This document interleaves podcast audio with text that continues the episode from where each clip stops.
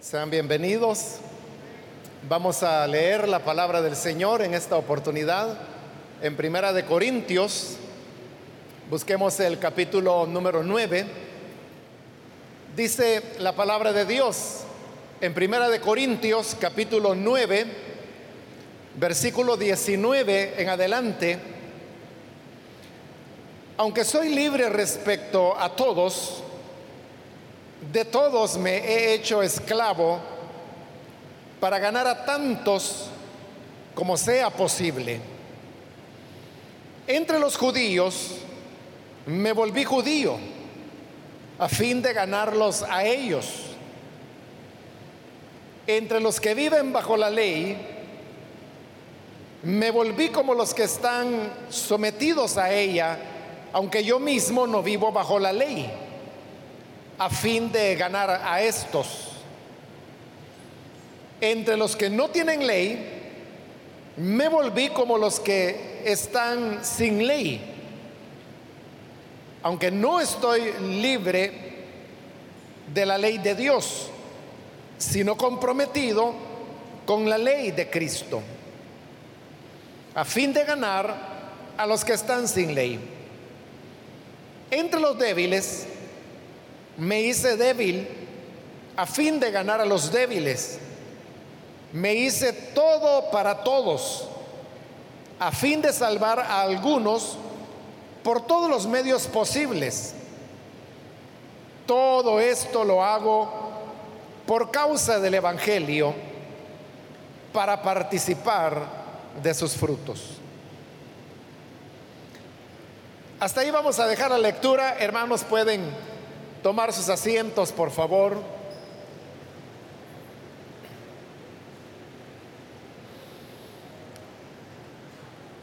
Hermanos, seguimos con el estudio de este capítulo 9, donde juntamente con el 8, Pablo ha estado hablando de el amor que él sentía hacia los creyentes, que era un amor tan fuerte que lo llevaba a renunciar a los mismos derechos que él tenía dentro del Evangelio. El primero de estos temas fue referido a lo sacrificado a los ídolos. Sobre este tema Pablo es de la idea que los creyentes no tenían que participar de lo sacrificado a los ídolos por causa de los que eran débiles de conciencia y seguían pensando que los débiles eran dioses o realidades y que por lo tanto lo que se sacrificaba a los ídolos estaba contaminado y podía contaminarlo a ellos.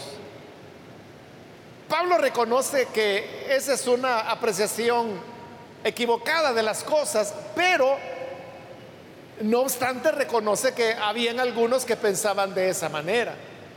Para no ser tropiezo a los que así pensaban, Pablo había renunciado a su derecho de comer a lo que él quisiera conforme a lo que el Señor Jesús había enseñado, de que no es lo que entra en la boca lo que contamina al hombre, sino lo que sale de su boca. Pero aún así Pablo no quería discutir sobre esos temas. Si se trataba de que una persona iba a tropezar por causa de lo que Pablo comía, entonces él decía, no comeré carne jamás para no ser tropiezo a ningún creyente. Él voluntariamente estaba renunciando a su derecho de comer libremente porque la comida no contamina a ninguna persona. El otro tema era sobre el sostenimiento de los ministros, donde Pablo hizo una exposición amplia y muy buena en relación a que los ministros deben ser sostenidos por las iglesias a las cuales ellos enseñan. Pero luego igual, Pablo decía, yo no voy a usar de ese derecho. Otra vez, él estaba renunciando voluntariamente al derecho que tenía a que los corintios lo sostuvieran. Y de nuevo lo hacía por amor a ellos, porque en Corinto habían personas que eran muy críticas de él y de su ministerio, y él pensaba que si él recibía ayuda para su sostén económico de parte de la iglesia de los Corintos, esos críticos que él tendría o tenía, se iban a aprovechar de eso para criticarlo aún más y de esa manera el mensaje del Evangelio podía encontrar tropiezo. Para evitar eso, Pablo formalmente había renunciado a su derecho de ser sostenido por la iglesia. Y como él lo dijo, y lo vimos la semana anterior, él afirmaba que nadie le iba a quitar esa satisfacción, ese orgullo que él tenía de presentarles el mensaje gratuitamente a ellos, a los corintios. Entonces, la enseñanza, decíamos también en la última oportunidad, cerrando el tema, era que por causa del amor, Pablo nos da una lección y es de que debemos estar dispuestos a renunciar a todo aquello que aunque sea nuestro derecho, pero por amor a los demás, renunciar a esas cosas para no ser motivo de tropiezo para otros.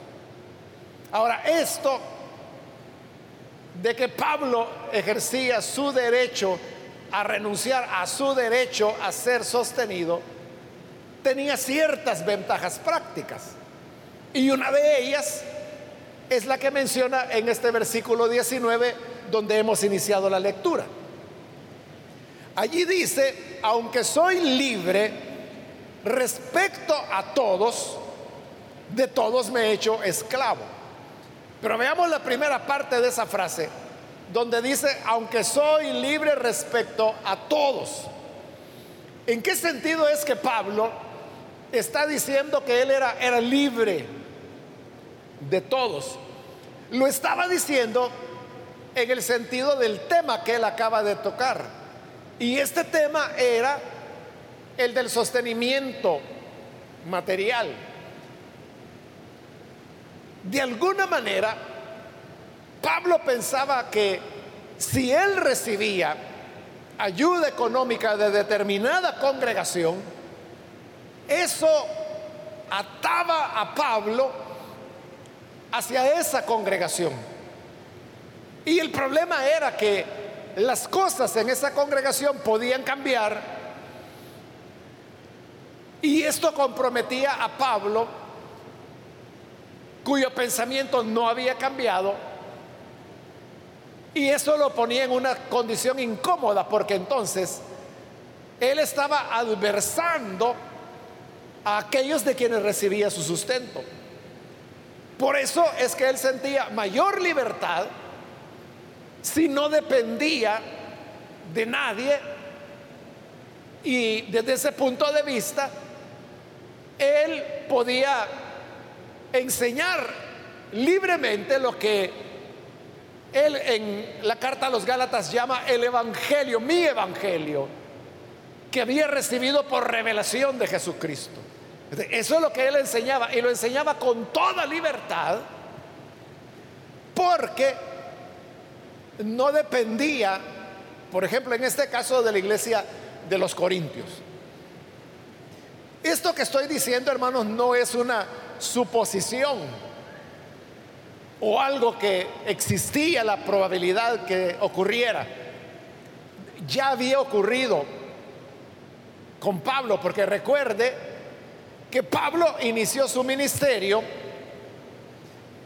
siendo encomendado por la iglesia de Antioquía, Antioquía de Siria. Allí es donde los hermanos oraron por él y oraron por Bernabé para encomendarlos al Señor y enviarlos a la misión a la cual el, Espíritu Santo los había llamado, que era anunciar el Evangelio a los gentiles. Eso no solamente implicaba que la iglesia de Antioquía oraba por Pablo y Bernabé. También implicaba que eran ellos los responsables del sostenimiento económico de Pablo. Y todo marchó bien durante el primer viaje misionero. Pablo regresa, da su reporte, está un tiempo y luego es enviado a lo que nosotros conocemos como el segundo viaje misionero de Pablo. Mientras Pablo estaba en este segundo viaje misionero, las cosas cambiaron en Antioquía, principalmente con la llegada de Pedro. Entonces Pedro adoptó una posición más conciliadora entre aquellos que pensaban que los gentiles debían guardar la ley para ser salvos y los que, como Pablo, pensaban que no, que con la fe era suficiente y no se debía obligar a los gentiles a que guardaran la ley. Esa misma conclusión es a la que llegó el grupo de hombres de Dios que se reunieron en Jerusalén precisamente para discutir ese tema. Y que algunos le llaman el concilio de Jerusalén, porque adquirió ese tipo de, de características de un concilio. El problema es que cuando Pedro llega, entonces él toma una actitud más conciliadora, de manera que cuando estaba solo con los gentiles, comía con los gentiles, pero cuando llegaban los de Jerusalén, que eran los que enseñaban que había que guardar la ley, entonces Pedro se separaba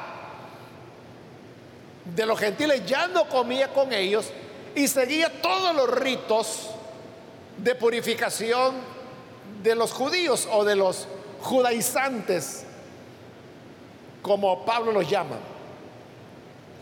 Entonces cuando se da esa ruptura, a Pablo le desagrada, porque Pablo cree que eso no es tomar una posición de mediación o una posición moderada. Para Pablo esa es hipocresía.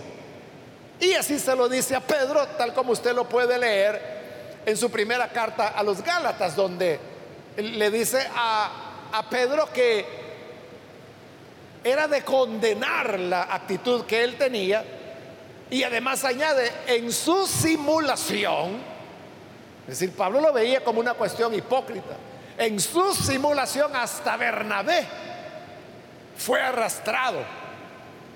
A partir de ese momento hay una ruptura de Pablo con la iglesia de Antioquía. Por eso es que después de eso, nunca más Pablo vuelve a Antioquía.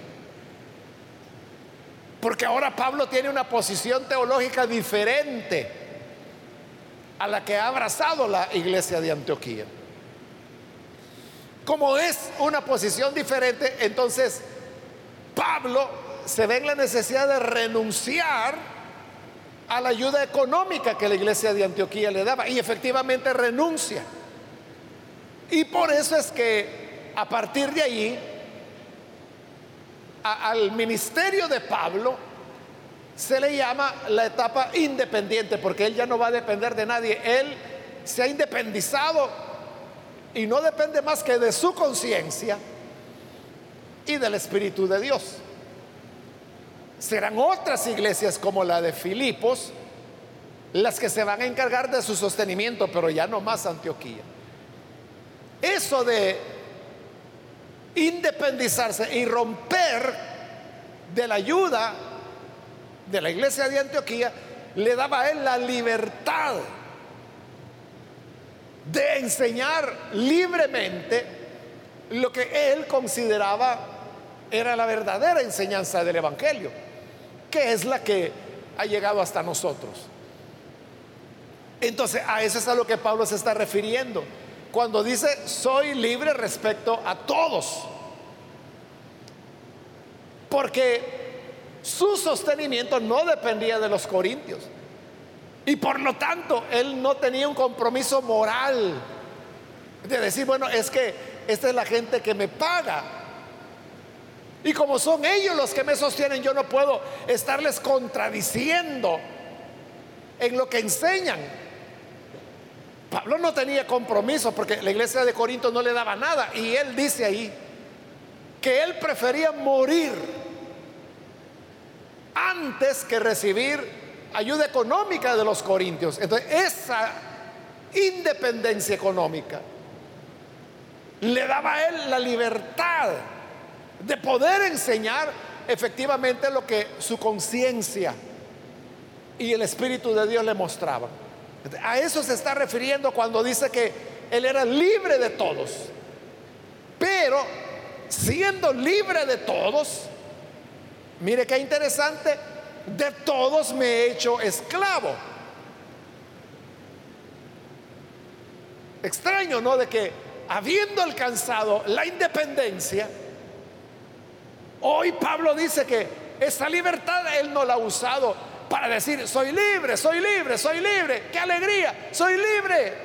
No, esa libertad la utilizó para colocarse él como esclavo de todos y podía ser de todos porque no dependía de nadie. Aquel que depende, o sea, alguien le, le está dando esa ayuda. Esta persona o iglesia o entidad, lo que sea, que le está dando la ayuda, le podía reclamar, oiga, ¿y usted qué está haciendo? Nosotros le estamos pagando, ¿usted qué está haciendo? Yo conozco a varios misioneros y misioneras que dependen de otras congregaciones o de otras organizaciones denominacionales. Pero ellos tienen que estar reportando ¿Qué es lo que van a hacer? Es más, no pueden hacer algo sin someterlo a la aprobación de ellos. De quien recibe su sustento económico de alguna denominación. Entonces ellos tienen que ir y decir, voy a trabajar en esta y esta cuestión. O puede ser que hay una iglesia que a este misionero o a esta misionera lo están llamando, lo están invitando para que vaya a cumplir alguna función de enseñanza en esta iglesia. Entonces tiene que ir con los que le dan la ayuda y decir, tengo esta invitación de esta iglesia para que yo dedique ocho horas a la semana o diez, las que sean, ¿no? A enseñar ahí. Si ellos, los que le dan la ayuda, se lo aprueban, entonces puede ir y decir, sí, sí puedo. Pero note, no pueden decidir ellos. Decide quién les está sosteniendo.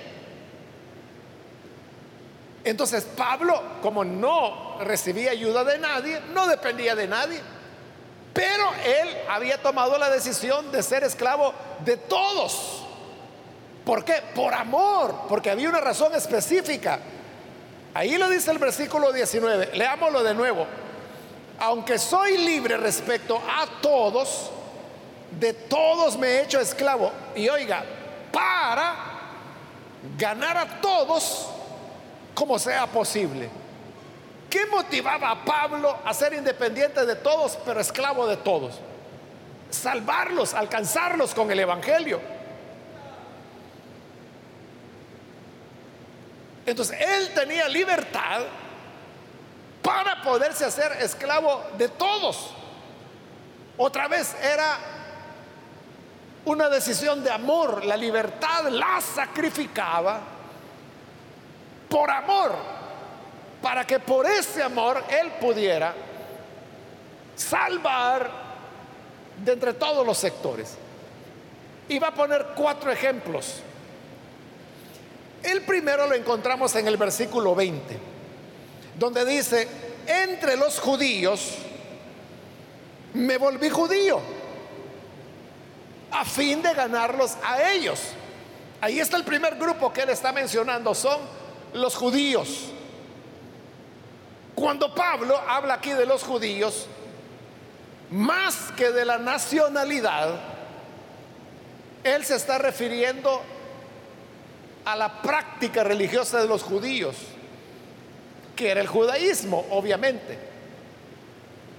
Por eso es que donde quiera que Pablo llegaba, seguía las prácticas de los judíos.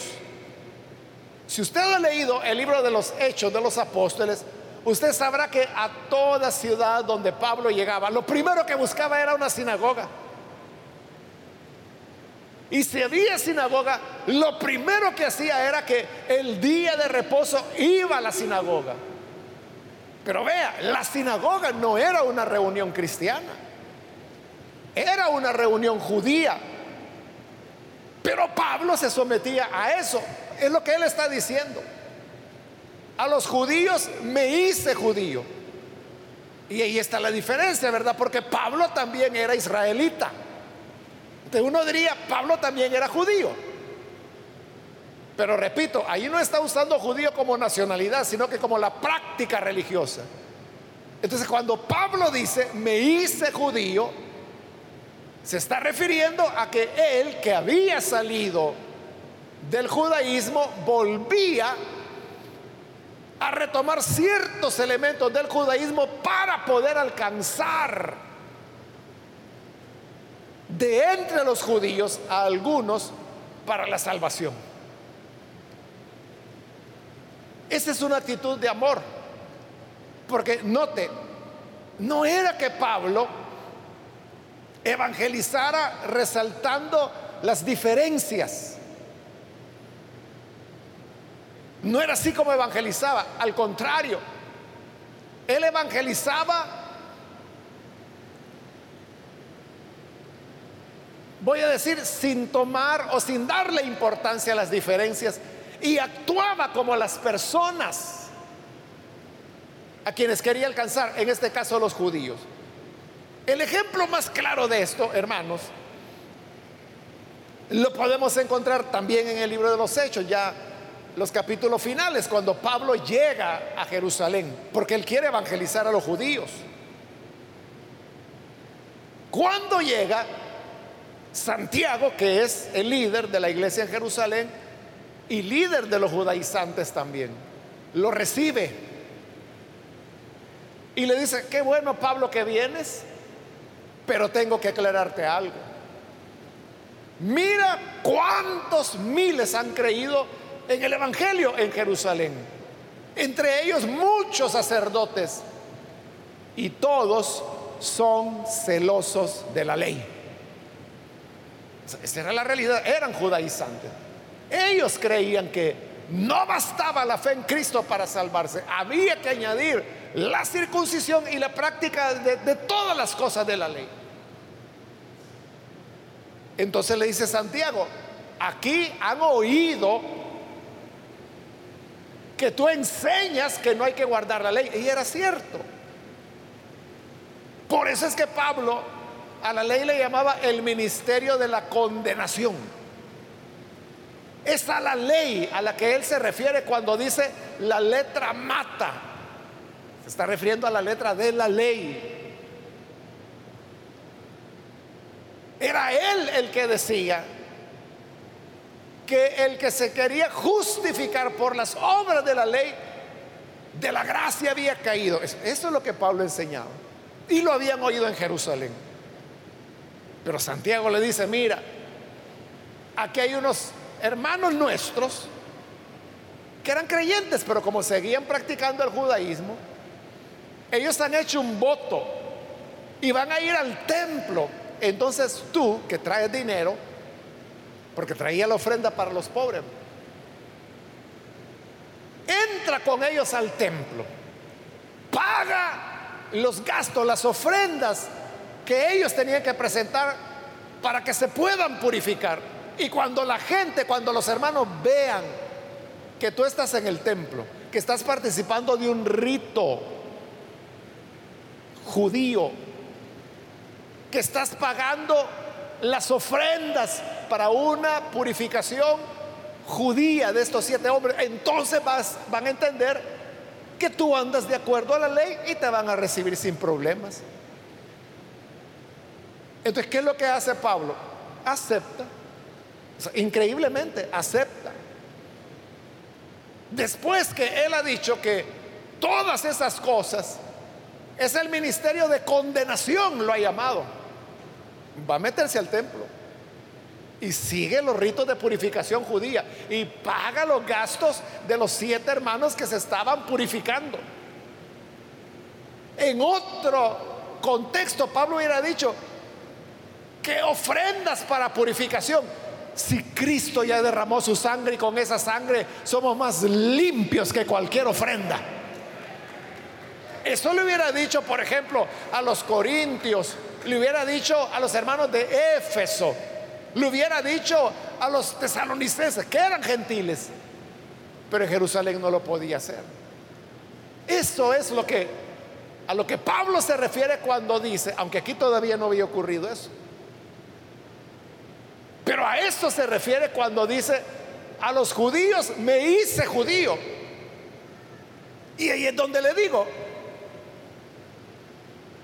la manera como Pablo evangelizaba era por amor, por amor.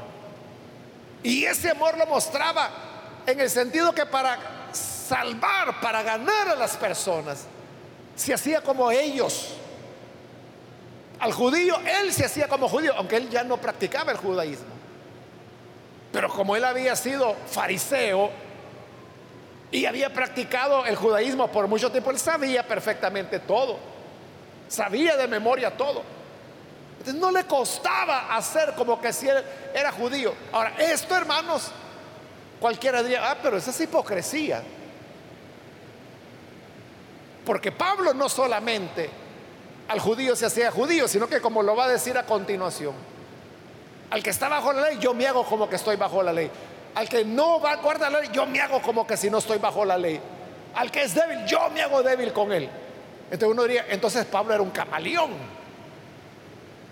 que cambiaba de color dependiendo con quién estaba. si estaba con uno, actuaba de una manera, estaba con otro, de otra manera, actuaba con otro grupo de otra manera. Ahí habla de cuatro grupos diferentes y con cada uno decía, yo me hago como que si soy de ellos. De cualquiera diría, o Pablo es un hipócrita o no tiene ninguna convicción. Y no era ninguna de esas dos cosas. Es que él amaba. Y lo que quería, como lo va a decir al final, es yo me hago de todo para ganar a todos. De todos los sectores.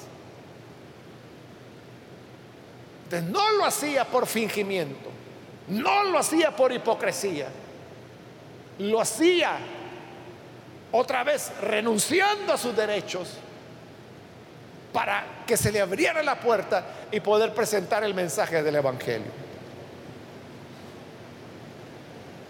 Normalmente nosotros, hermanos, o, el evangélico tiende a hacer lo contrario.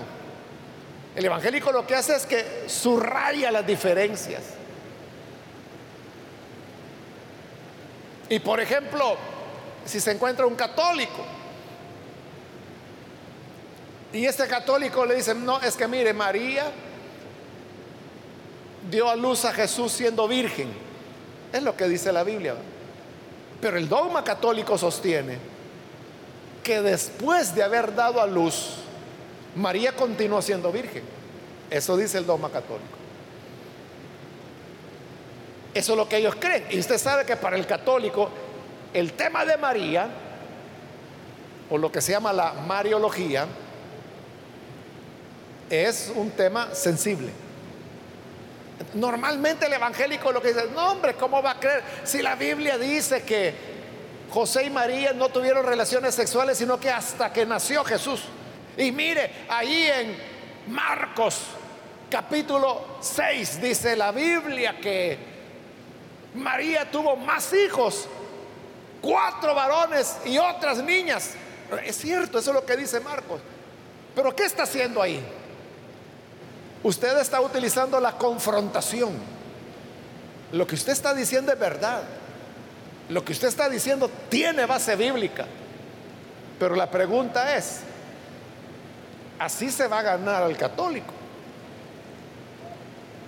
Lo más probable es que lo que se va a ganar es un enemigo católico, que va a seguir siendo católico. Ese no era el método de Pablo, ponerse a discutir, por ejemplo, con el que era judío y demostrarle que lo que creía y practicaba era ministerio de condenación, ministerio de muerte. La letra mata, o sea, todo eso Pablo lo había dicho, lo había enseñado, ahí están las escrituras. Pero al judío no le decía nada de eso, sino que él actuaba como que si también era judío.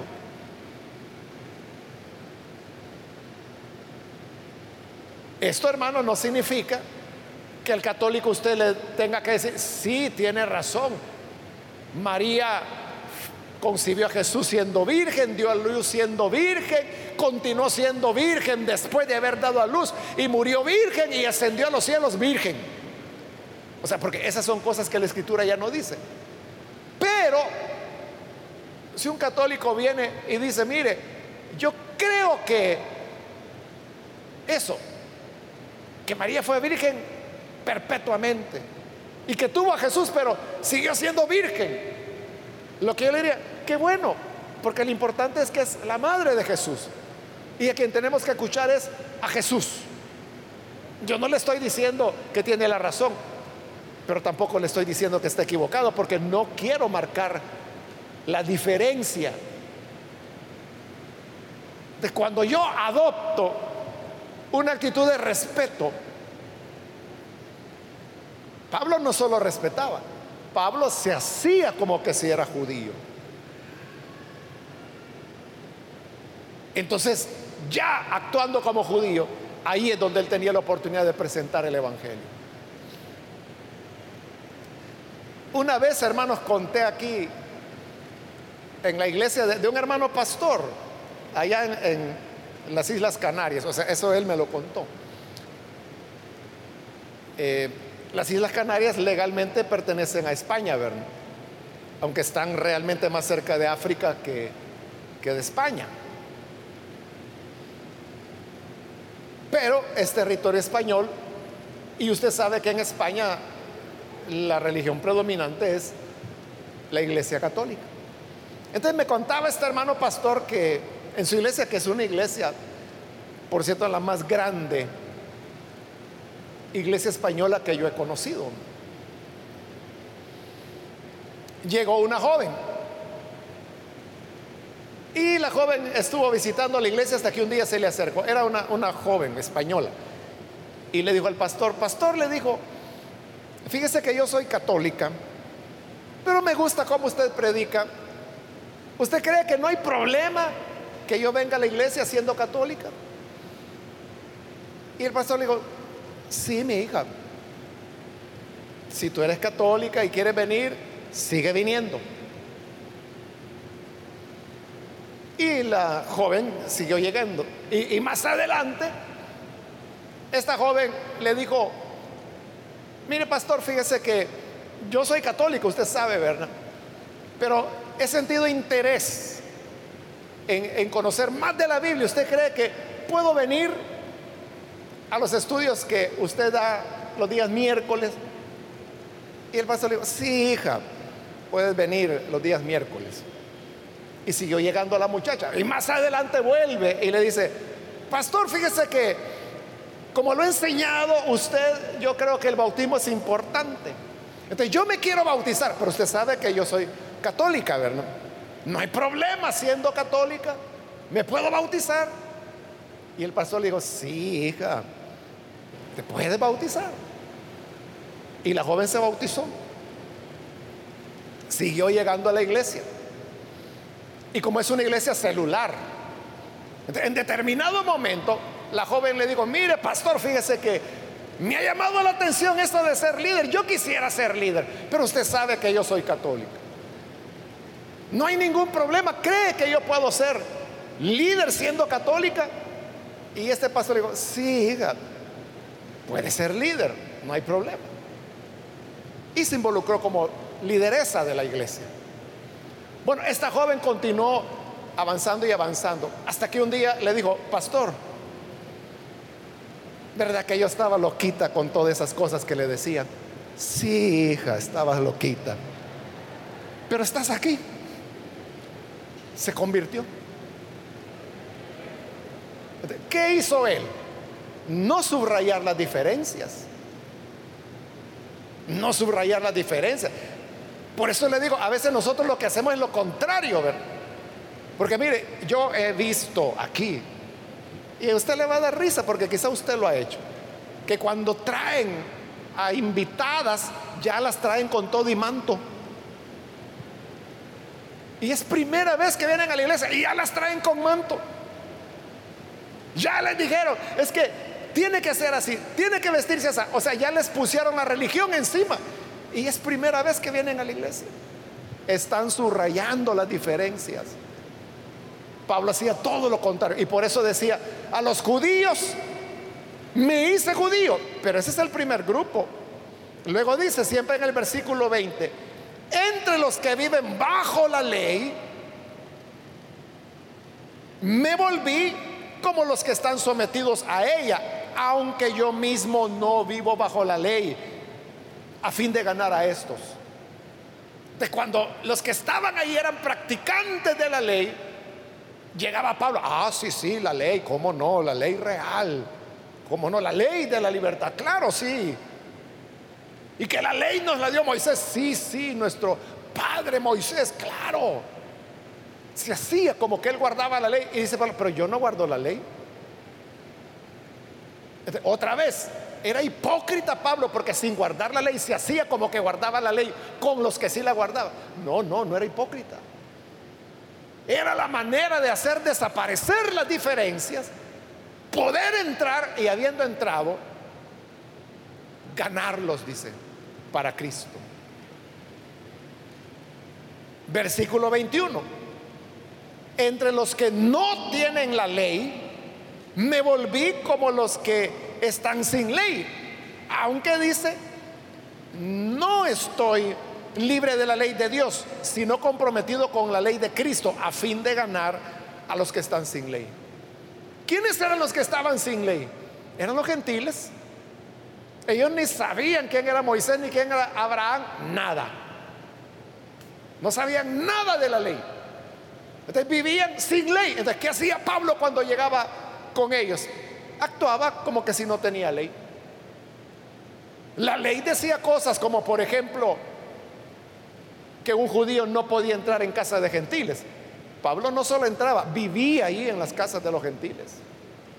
La ley decía que un judío no podía comer con gentiles. Pablo no solo comía con ellos, celebraba la cena del Señor con ellos actuaba como que si no tenía ley, aunque la clara, no es que yo no tenga ley, porque tengo, si tengo una ley, y es la ley de Cristo. ¿Y cuál es la ley de Cristo? Es la ley del amor. Eso es lo que Él está haciendo. Por amor, Él se hace como los que estaban sin ley.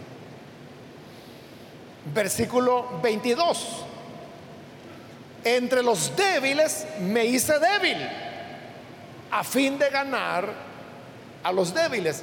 ¿Quiénes eran los débiles? Lo mencionamos cuando hablamos de los sacrificados a los ídolos, que el débil era aquel que seguía pensando que comer carne sacrificada en un templo pagano era contaminarse. Pablo no creía eso porque Pablo ha acordado ahí y ha estado de acuerdo en que los ídolos nada son y que solo hay un único Dios. Por lo tanto, lo que se ofrece a los ídolos se ofrece a nada y ahí no hay contaminación. Pero los débiles decían, uy, no vaya a comer de eso. No vaya a comerse un tamal de vela. No vaya a comerse del pan dulce que reparten en las velas. Porque hay evangélicos que piensan que eso contamina. O le dice, mire, no vaya a comer de los dulces que venden en las ferias de los pueblos. No comen churros si usted los compra en la feria de agosto, porque ellos creen que se van a contaminar. De cuando Pablo se juntaba con gente así débil, porque eran débiles en la fe cristiana, entonces Pablo llegaba con ellos y le decía, uy, mire aquí la gente como anda comiendo los churros. Ush, decía Pablo, de veras, ¿verdad? Qué barbaridad, qué tiempo el que estamos viviendo. Y mire la otra hermana, pues, Seis tamales trajo de la vela de la doña Juana. Y Pablo decía, qué barbaridad. Y Pablo sabía que eso no era nada. Pero ¿por qué se hacía como que él era débil? Para ganar a los débiles. Entonces Pablo concluye, me hice todo para todos. Como él no tenía obligación ni compromiso con nadie, era libre. Y recuerde que así comenzó este capítulo 9, el versículo 1. Mire cómo comienza el capítulo 9, preguntando, ¿no soy libre? Claro que era libre. Y aquí está diciendo, soy libre de todos, porque no tengo compromiso económico con nadie. Entonces tengo la libertad de comportarme como el judío, como judío. Si está alguien que guarda la ley, yo me hago como que si guardo la ley. Si estoy con un gentil que no tiene ley, yo me hago como que si no tengo ley. Si estoy con el débil, me hago yo mismo débil. A todos me he hecho todo para ganarlos para Cristo. Nota el corazón, el amor de Pablo. Y a veces, hermanos, nosotros ni siquiera con otros hermanos en la fe podemos abrir el corazón. Porque decimos, e, es que mire, es que en esa iglesia cuando cantan todos se ponen de pie. Como que así de plantón está uno. Pero es la costumbre de ellos. Entonces, a los que cantan de pie, usted hágase como que si canta de pie. A los que no aplauden, porque hay congregaciones que para ellos aplaudir es incorrecto. Usted no aplauda tampoco. Hay congregaciones que no usan instrumentos musicales porque ellos creen que es malo, creen que estimula la carne, dicen ellos. Entonces cante sin música. Yo he platicado, por ejemplo, hermano Joel Rano, ¿verdad? Creo que si no todos, la mayoría saben quién es él, ¿verdad? Y digo su nombre porque yo tengo mucha confianza con él, creo que no se va a molestar. Pero yo le he preguntado, porque él va a iglesias donde no usan instrumentos. Y yo le he preguntado, de curiosidad, ¿verdad? De metido yo. Y le digo, hermano, digo, y cuando le invitan de estas congregaciones, ¿cómo hace para cantar? Sin pista, me dice. Así nomás con el micrófono. Entonces, ¿qué está haciendo él? Al débil se hace como débil. O sea, aquí no, no usan música porque es pecado. Ah, bueno, entonces voy a cantar a capela. Ni lleva las pistas porque ya sabe que ahí no lo va a usar.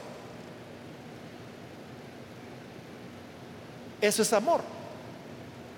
O sea, alguien podría ponerse, hermano, no, es que yo sin pistas no canto. Y tengo que llevar mi propio equipo, porque hay cantantes que su propio equipo andan, su propio sonidista. Si no, no canta. Pero no hay que remachar las diferencias, sino que como Pablo, ¿verdad? A todos me hago de todo. Va a una iglesia donde todo el mundo se cubra, cúbrase. Va a una iglesia donde nadie se cubre, no tiene obligación de, de, cubrirse. O sea, le aseguro, Dios no la va a malmatar por eso. A Dios no le interesan esas cosas. Lo que más le interesa es el amor. Ese es el punto. Eso es lo que Pablo está queriendo enseñar. Y termina, y yo también termino con el versículo 23. Todo esto lo hago por causa del Evangelio, para participar de sus frutos. O sea, todo esto que parece una locura, ¿verdad? Que parece una mente trastornada que en determinado lugar actúa de una manera, con otro grupo de otra manera, con el tercer grupo de otra manera, con el cuarto grupo de otra manera. Este Pablo está chiflado que no, dice Pablo, toda esta locura, si quieren, yo la hago para participar del Evangelio, para participar del anuncio de las buenas nuevas, para poder tener algún fruto de lo que el Evangelio da.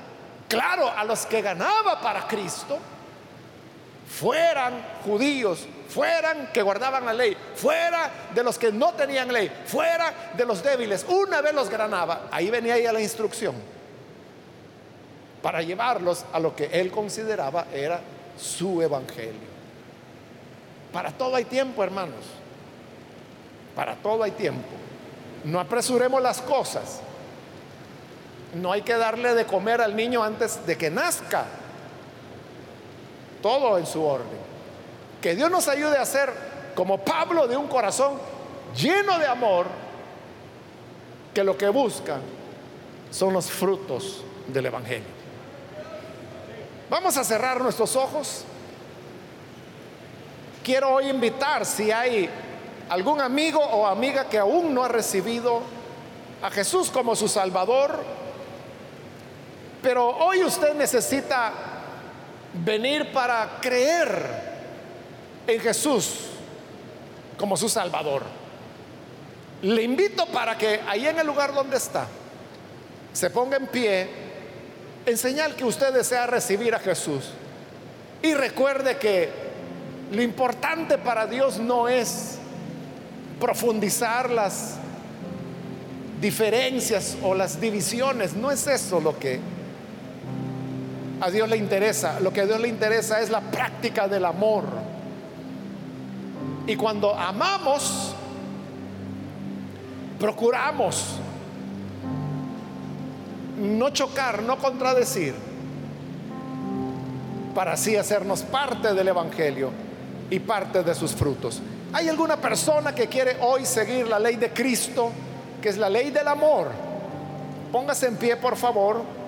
Solo le voy a pedir que lo haga rápidamente, porque un minuto de este llamado y vamos a orar. Pero si usted necesita venir a Jesús ahora, póngase en pie en este momento y oraremos por usted.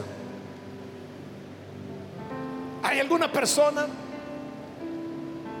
Venga al buen Salvador. Si hay alguien que se ha alejado del Señor, pero hoy usted necesita reconciliarse, puede ponerse en pie también. Hágalo hoy porque esta fue ya la última invitación que hice.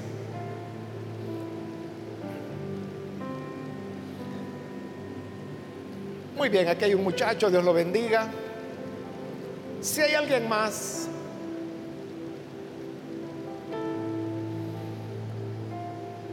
hermanos, que el Señor nos ayude para que, al igual que Pablo, nosotros podamos actuar y vivir sobre la regla del amor.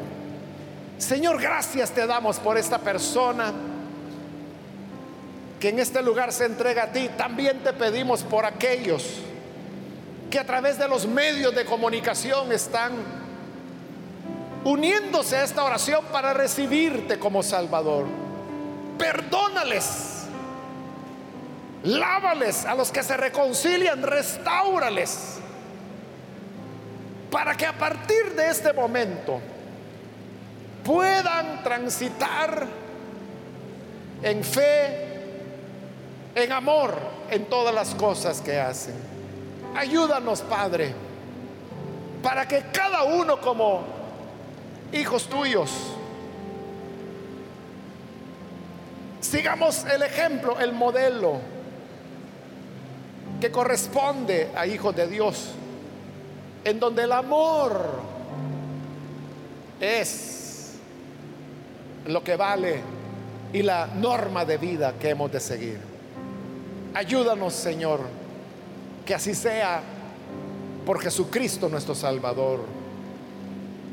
Amén.